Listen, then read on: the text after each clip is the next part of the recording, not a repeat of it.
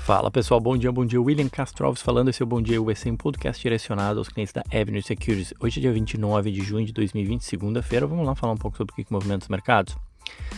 Bom, sexta-feira tivemos um dia bastante negativo, com os receios quanto à reabertura mais lenta da economia, com números aí de novos casos continuando a subir em alguns estados americanos. A gente viu o Dow Jones caindo 2,84%, o Nasdaq 2,42% e... Uh, perdão, o S&P caindo 2,42% e o Nasdaq 2,59%. Petróleo também teve uma queda uh, de 0,6%, com o barril cotado a 38 dólares e 49 centavos.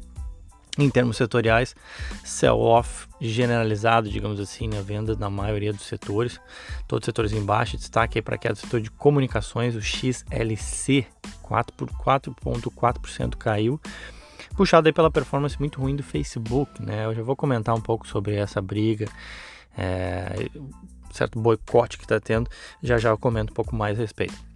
Setor financeiro XLF caiu 4,3%, impactado aí pelas restrições impostas pelo Fed sobre os dividendos e recompras de ações. Né? Lembra que o Fed tinha flexibilizado muitas regras para os bancos? É, mas depois anunciou restrições ao pagamento de dividendos e recompras de ações pelas instituições financeiras e isso acabou pesando um pouco é, sobre o setor financeiro. O XLF caiu 4,3%. Um, e essa notícia ela tinha sido divulgada né, após o fechamento do mercado, então, ou seja, na quinta-feira, então impactou na sexta-feira o preço dos ativos. As ações ligadas à reabertura econômica sofreram mais uma vez com temores da reabertura mais lenta e olhando para as FANG, né, a performance bastante negativa, em especial de Google e Facebook. Facebook caiu 8% é, e Google caiu 5,6%, já já eu comento. O dólar fechou em forte alta na sexta-feira, voltando a se aproximar dos 5,50, com uma cautela aí no exterior devido a persistentes dúvidas de investidores sobre a pandemia e seus efeitos econômicos. Né? A moeda norte-americana subiu 2,34% a 5,4609. Na semana o dólar avançou 2,7% e na parcial do mês 2,3% de alta. Uh, o mês de junho começou com o dólar caindo forte, né? E agora, enfim, está se aproximando do final, mais um mês de alta. No acumulado do ano, 2020, o dólar tem uma alta de 36%. Falando sobre corona, né, os Estados Unidos eles superaram nesse domingo o recorde alcançado em uh, de, recorde que tinha sido alcançado, alcançado no sábado de novos casos da, da Covid no país. Foram 44.703 casos identificados nas últimas 24 horas nos Estados Unidos, contra 44.602 no mesmo período anterior, ou seja, no sábado. Então, ou seja, continua escalando, né? Os dados são do Centro de Controle e Prevenção de Doenças dos Estados Unidos, CDC. Uh, ah, os novos números eles fazem o atual momento o, o mais crítico né, para os Estados Unidos desde o começo da pandemia, na verdade. A gente viu os estados de Flórida e Texas impondo restrições ao consumo de álcool e a abertura de bares depois desse recente aumento no número de, de, de casos, né? É, é, impressionante porque realmente tem vários bares que você passa e tava é, bastante cheio, né? Eu tenho na esquina da minha casa aqui tem um que é sempre bastante movimentado e, e ele andava bastante, bastante cheio nas últimas, últimas uh, semanas, digamos assim. É, mas agora Flórida e Texas impondo restrições aí à abertura de bares. O Brasil também tem um ponto importante em relação ao corona, né? O Brasil responde hoje por 49% dos novos casos de corona no mundo atualmente, diz, disse a OMS. Ou seja, o Brasil é um país grande, ainda escalando, então preocupa aí essa escalada do, do corona também no Brasil. E a gente teve uma notícia de uma vacina contra o corona sendo desenvolvida por uma empresa chinesa que inclusive recebeu aprovação para uso militar, mas aparentemente não faz tanto preço, digamos assim, nas bolsas, ou seja, não foi, não trouxe nenhum grande otimismo aí para as bolsas por conta dessa notícia. Os futuros de Nova York alternam é, entre altas e baixas é, hoje. Bolsas europeias têm desempenhos é, divergentes. Na Ásia, a maioria em queda. Né? Na, eu diria que na Europa leves altas, mas ainda assim com, com um sentimento de cautela e sem muita definição. E nos Estados Unidos o S&P futuro aponta para uma alta de 0,2 e o Nasdaq uma queda de 0,1. Então começamos a segunda-feira é, e nos aproximamos do fechamento do, do mês e semestre ainda num tom é, de cautela e sem grandes definições. Bom, mas vamos lá falar um pouco sobre os nossos destaques, começando aí por Facebook. Facebook e as mídias sociais, né? não só o Facebook, mas é, o Snapchat, Twitter e Google. Uh, eu comentei na sexta, né, no meu Instagram, sobre a decisão da Unilever de parar os anúncios em redes sociais, em especial, na maior delas, o Facebook. Mas também o Twitter, né? É, Facebook e Twitter, perdão, até o final do ano. A, a Unilever, enfim, tem marcas como Hellmann's, Dove, Ben Jerry's, o sorvete, enfim, tem diversas marcas. E eles cobram maior controle sobre as postagens que são feitas no Facebook. Em especial aquelas que disseminam ódio ou incitam a violência. E ela cobra também que seus anúncios não sejam veiculados próximos a qualquer tipo de postagem polêmica. Perdão. Uh, no mesmo dia, a Coca-Cola também foi além. Ela interrompeu anúncios aí por 30 dias no Facebook, Instagram, YouTube, Twitter e Snapchat. A Coca-Cola defende que não há espaço para o racismo no mundo e nas mídias sociais e por isso resolveu interromper. No domingo, o Starbucks também anunciou que vai suspender seus anúncios em redes sociais. Eles disseram que vão continuar postando, mas sem pagar pelos anúncios e posts. Fora isso, comentaram que vão discutir internamente em como ajudar é, a parar o chamado discurso do ódio. Fora isso, a gente teve outras várias empresas. Vou apenas listar aqui para não ficar enfadonho. A gente teve a Verizon de telefonia celular, também se engajando nesse movimento, nesse boicote. A Levis de jeans, né? A Diageo, que é a dona da Smirnoff, Johnny Walker, Guinness, Tanqueray e várias outras marcas de bebidas. A Hershey's, a Patagônia, né, de roupas outdoor, assim como a The North Face, são as mais conhecidas. Mas tem uma lista aí de 100 empresas que você pode achar no site da organização Sleeping Giants, tá? Essas duas medidas, enfim, essas medidas em geral, elas eh, na verdade fazem parte de algo maior, é um boicote chamado Stop Hate for Profit e vem sendo organizado aí pelos maiores grupos de direitos civis dos Estados Unidos, a Anti-Defamation League da comunidade judaica e a NAACP. A, a NAACP é a principal organização do movimento negro. Tá?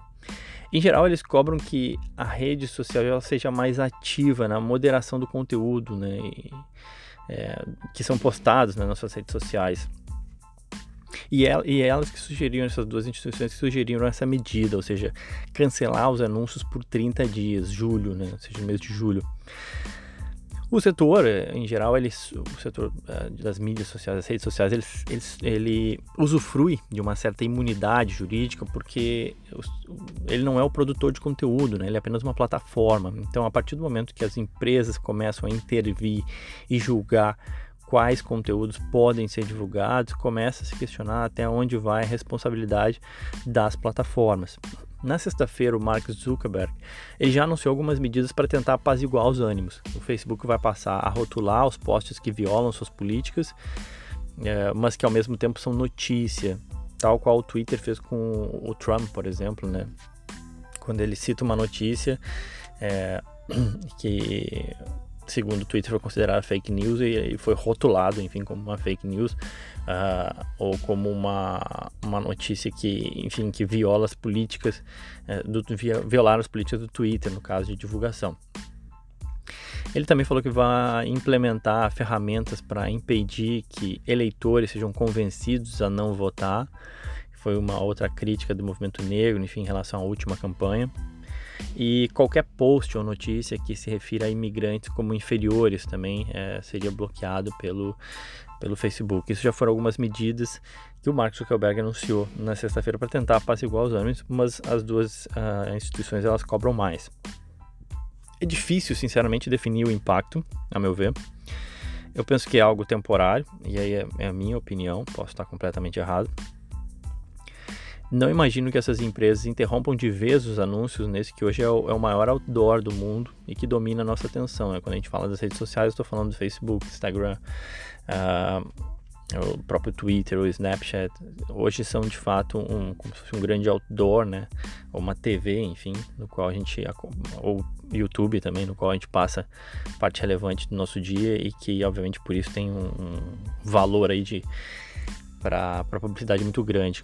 Quantificando, não temos números quebrados por empresa, então fica difícil. A Verizon, de acordo com a com a empresa de análise de mercado de propaganda, a, Pathmatics, gasta cerca de 1,9 milhões de dólares por mês, ou cerca de 23 milhões de dólares por ano, a Verizon. A Unilever teria gasto 12 milhões no ano. Então, somando essas duas, a gente teria aí 35 milhões de dólares no ano. Mas para a gente ter uma ideia, assim, que o Facebook abriria mão ou perderia né, de faturamento. Para ter uma ideia do faturamento do Facebook nos últimos 12 meses foram 73 bilhões de dólares. Então, esses 35 milhões não são algo tão relevante. Obviamente que tem outras várias empresas juntos nisso e que o impacto é sim relevante. Não, não, eu não diria que a gente pode desconsiderar. É importante.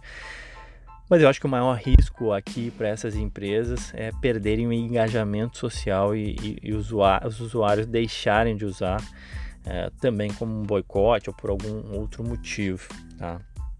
Na sexta-feira, o Facebook caiu aí 8%, mais de 8%, ou seja, mais de 50 bilhões de dólares em um único dia.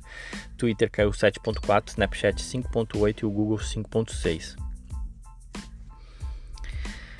Bom, avançando, avançando rápido, Chesapeake Energy, CHK. Eu tinha comentado dela na nossa live sobre as empresas Cash Kings, mas pelo motivo contrário, ou seja, pela falta de caixa que vem estrangulando a empresa. A Chesapeake Energy é uma das maiores companhias pioneiras na exploração do gás de xisto nos Estados Unidos, integrante inclusive do S&P 500, mas que carregava uma dívida de mais de 9 bilhões de dólares e serviços da dívida de 250 milhões de dólares, mas um caixa de apenas 82 milhões de dólares, ou seja, a dívida não a conta não fechava, né? Caixa de 82 para pagar serviço de dívida de 250 milhões, não tem como, né?